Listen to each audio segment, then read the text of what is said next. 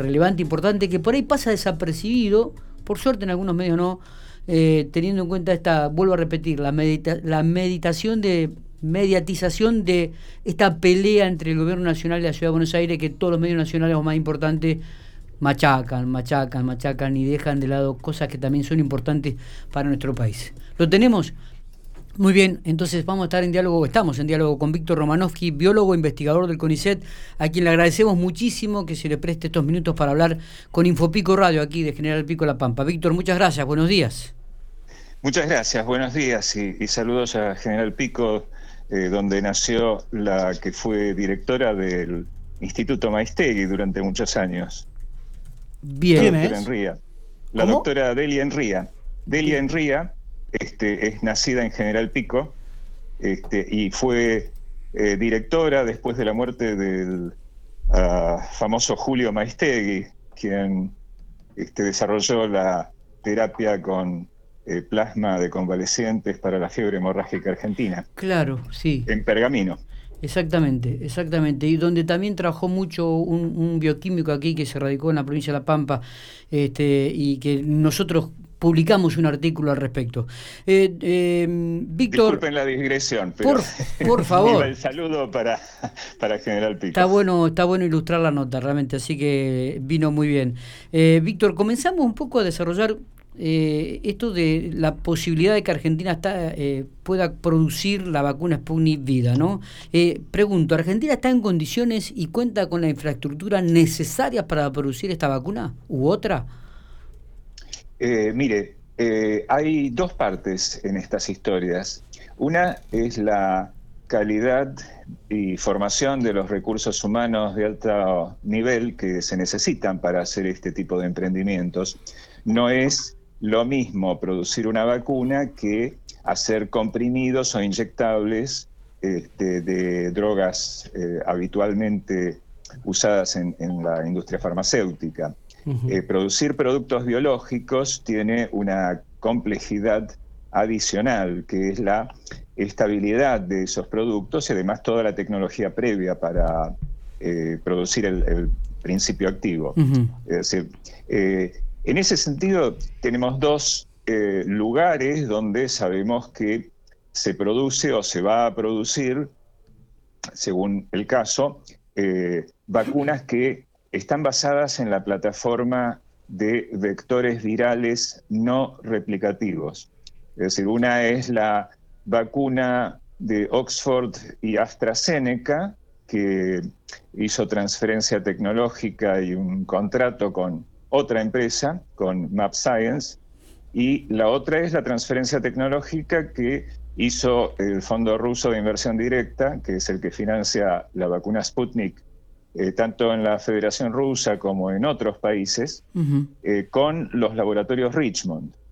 A mí me tomó por, sorpresa el anuncio de hace un par de días, como seguramente a casi todo el mundo, que ya teníamos una partida para ensayar por control de calidad y que era una partida de 21.000 dosis, no para uso eh, de vacunación en, la población, sino para una especie de ensayo final para ver si la capacidad del laboratorio Richmond eh, llegaba a los estándares que requiere, eh, digamos, el, desarrollador de la vacuna.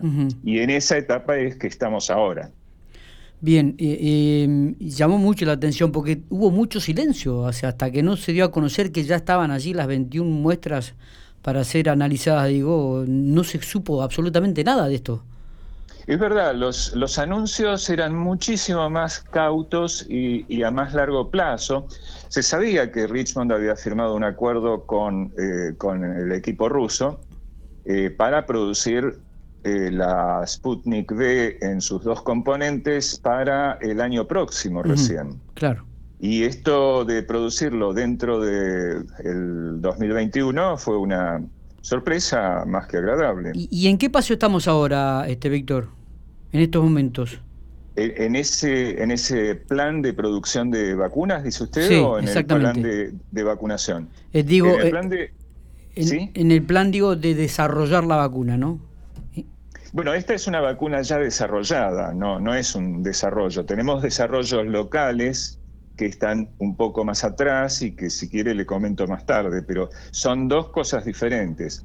Tanto la vacuna de Oxford, que está, digamos, en manos del grupo financiero y productivo de AstraZeneca, que es sueco-británico, eh, como eh, este, el desarrollo eh, de, la vacuna Sputnik, que ya fue concretado, los dos son transferencias tecnológicas, de manera que las, los laboratorios argentinos se encargarían de producir en forma masiva una cantidad de dosis que podría abastecer tanto el mercado local como el mercado, digamos, eh, que en este momento está totalmente desabastecido de, nuestros países vecinos e incluso otras eh, regiones del mundo.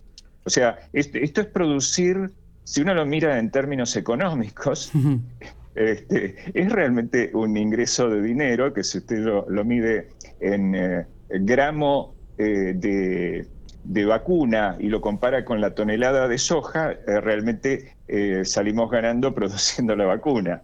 Eh, por supuesto, las dos actividades son importantes. Lo que es importante es poder balancear. Y en este momento el país tiene que invertir en tecnología de punta, que eso es lo que nos va a permitir una, un manejo, digamos, más independiente y soberano de la salud pública, por ejemplo. Es extremadamente importante contar con una infraestructura capaz de fabricar eh, millones de dosis de vacunas. Eh, eso le iba a consultar. ¿Cuál, ¿Cuál es la producción máxima que puede llegar a hacer este laboratorio hoy en día? en caso de que todo continúe bien, por decirlo de alguna manera. Eh, yo solo sé lo que han anunciado. en principio estaría en condiciones de producir un millón de dosis de vacuna por mes a partir de junio. Eh, esto es un adelanto, un millón de dosis con nuestra población parece, digamos, modesto, pero antes era cero eh, del laboratorio sí, o sea, cualquier cosa que sumamos va a favor nuestro. Este, y para el año próximo, como tienen eh, planes de expansión e inversión en una planta nueva de, tecnología muy de avanzada, la producción puede eh, quintuplicarse de inmediato. La verdad que son, el año que viene. Son, números llamativos. Víctor, ciencia, tecnología y poder económico, ¿van de la mano? Mire, eh, los eh, países que tenemos menos poderío económico que los centrales, no podemos darnos el lujo, como decía Nerú, de no invertir en ciencia, porque la ciencia, digamos, es la base del el potencial de desarrollo tecnológico. El desarrollo tecnológico conduce a la innovación y la innovación eh, conduce a la producción de productos y mercancías de altísimo valor agregado.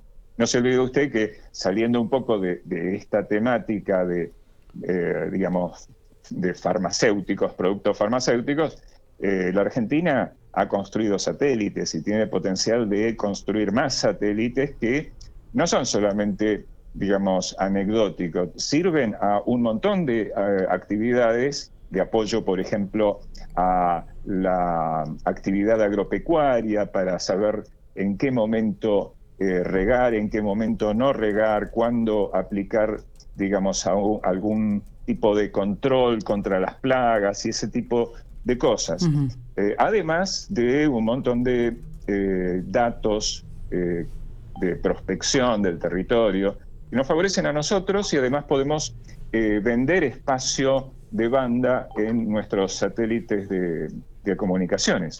Claro, claro. Es decir, la Argentina tiene un potencial. Es, es, una lástima que haya agujeros de financiación eh, eh, o baches de financiación en los que nos caemos eh, en forma periódica. Es, que es como si em, faltara, digamos, un consenso, un acuerdo en la política de inversión desde el Estado, independientemente del partido que esté en el poder. Está bien, sí, se entiende, se entiende perfectamente. Metiéndonos en la realidad de, de la República Argentina, eh, ¿Estamos en el peor momento de la pandemia, incluyendo el año pasado? Eh, me temo que sí. Lamentablemente es así. Y eh, no voy a decir ninguna eh, cosa extraordinariamente novedosa.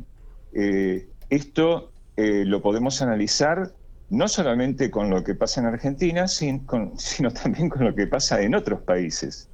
Es decir, cuando hay ah, adherencia o adhesión a las normas de conducta que disminuyen la circulación del virus, el número de contagios baja. Eh, el Estado, digamos, el sistema de salud pública eh, puede aflojar un poco, puede trabajar en condiciones mucho más eh, razonables, sin agotamiento del personal, que es justamente lo más crítico que estamos atravesando en este momento, y puede atender a todos cuando se relajan las normas de conducta eh, en cuanto a no hacer reuniones multitudinarias en condiciones donde se favorece el contagio, eh, no abrir actividades en forma prematura que conducen a sumar otra fuente de aumento de contagios, este, todo eso eh, incide en, eh, la curva de casos. Eh, es posible que haya además una incidencia de algunas variantes que son más contagiosas, pero hay estudios y, estudios en, múltiples países, publicados en revistas prestigiosas, que aparentemente, digamos, algunos gobiernos distritales no conocen y toman medidas a contramano, por ejemplo, del decreto, eh, digamos, de restricción de ese tipo de actividades. Está bien. ¿Coincide eh, en este debate que se ha dado a nivel nacional de la presencialidad de las escuelas? Eh, justamente, me refería a un trabajo de, la revista Nature Human Behavior. Nature es una revista editorial de amplio prestigio y se ha eh, diversificado al aumentar tanto el número de artículos. Este es Nature o naturaleza, eh, Human Behavior es el comportamiento humano. Justamente analiza eh, las diferentes medidas que han tomado diferentes gobiernos, creo que 72 países han analizado, entre ellos países, digamos, relevantes desde el punto de vista de, los logros que han obtenido.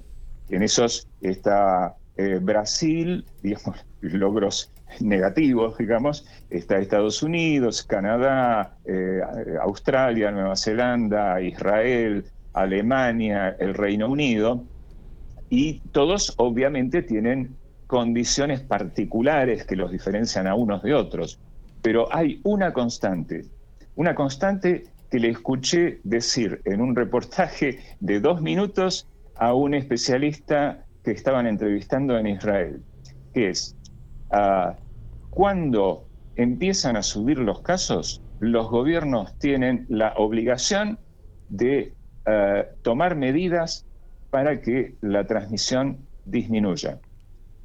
Y él decía, la primera actividad que se cancela cuando suben los casos es la presencialidad en los establecimientos educativos. Y la última que se habilita, cuando se van habilitando en forma escalonada distintas actividades, eh, tanto económicas como sociales, la última actividad que se habilita en los países donde se logró este, mitigar la infección con éxito es la presencialidad eh, de las clases. Eh, eso, digamos, revela que nosotros no tenemos que inventar nada, nosotros eh, simplemente podemos observar cómo se comporta las sociedades del mundo y cuál es el efecto de ese comportamiento. Eh, usted ha manifestado que hasta que no esté un 70% de la población vacunada, la circulación seguirá siendo alta.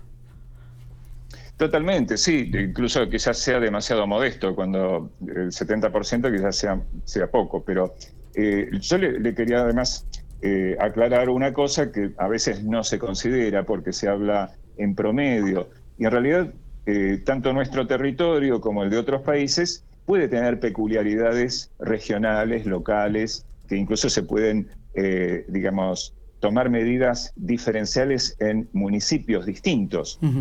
el, el, tema es que ah, toda la artillería tiene que estar apuntando a impedir que el virus circule libremente. El virus circula no solo, sino eh, eh, montado en personas. Esas personas tienen que, ah, digamos, restringir sus movimientos si sospechan que están infectados. La más mínima sospecha de estar infectado eh, debe conducir a digamos, al aislamiento durante 14 días.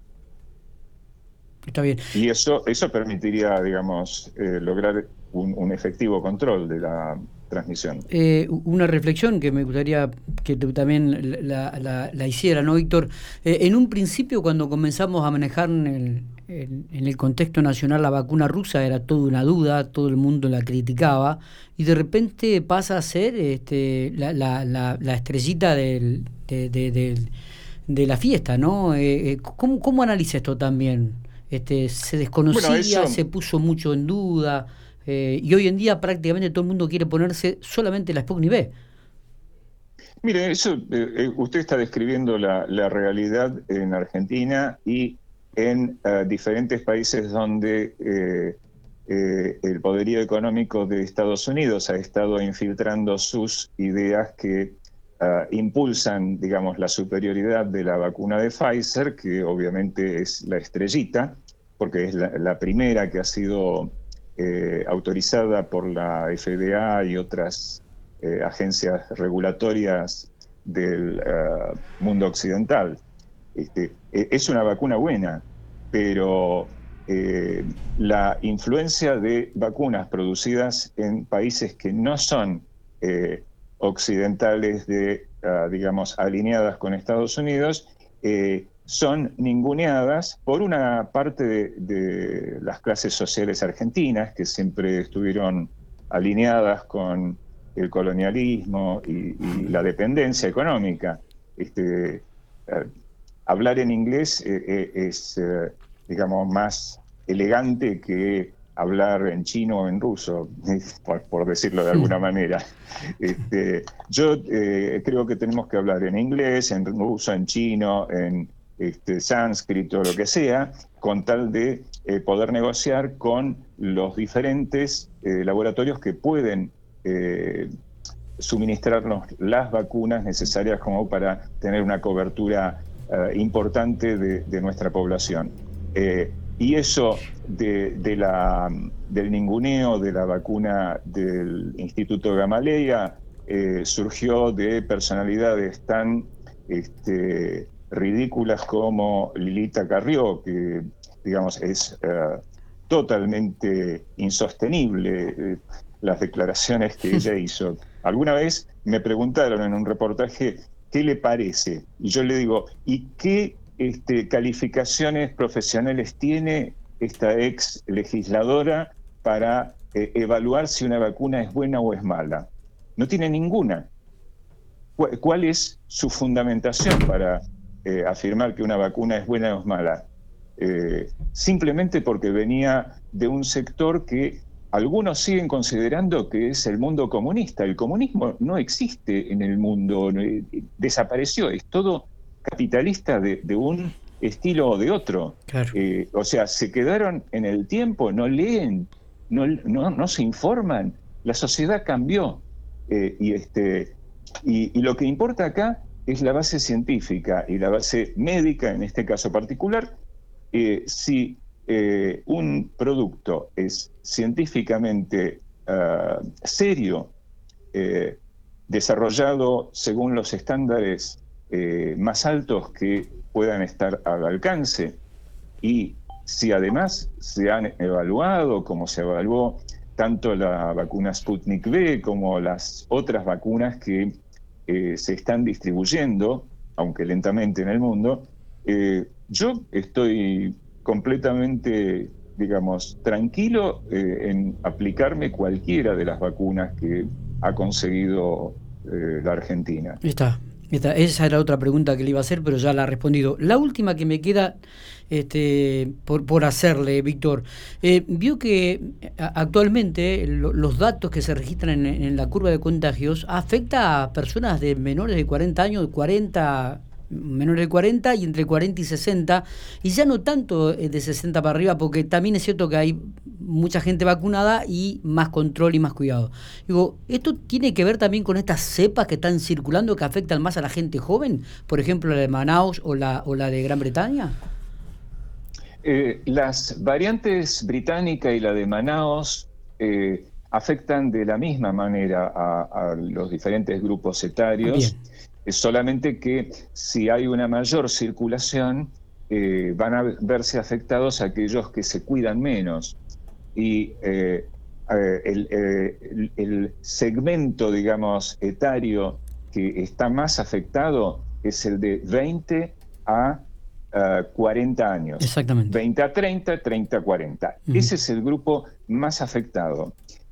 los más añosos, como usted bien dijo, seguramente se están cuidando más porque ya se acostumbraron, porque no tienen obligaciones laborales, por ejemplo, quienes están jubilados, eh, pero también se tienen que cuidar de no contagiarse de sus seres queridos. Por eso es importante tener eso en cuenta, no hacer reuniones familiares cuando hay personas que están en alto riesgo. El riesgo de aquellos que no se vacunaron sigue siendo alto eh, en mayores de 60, sigue siendo alto.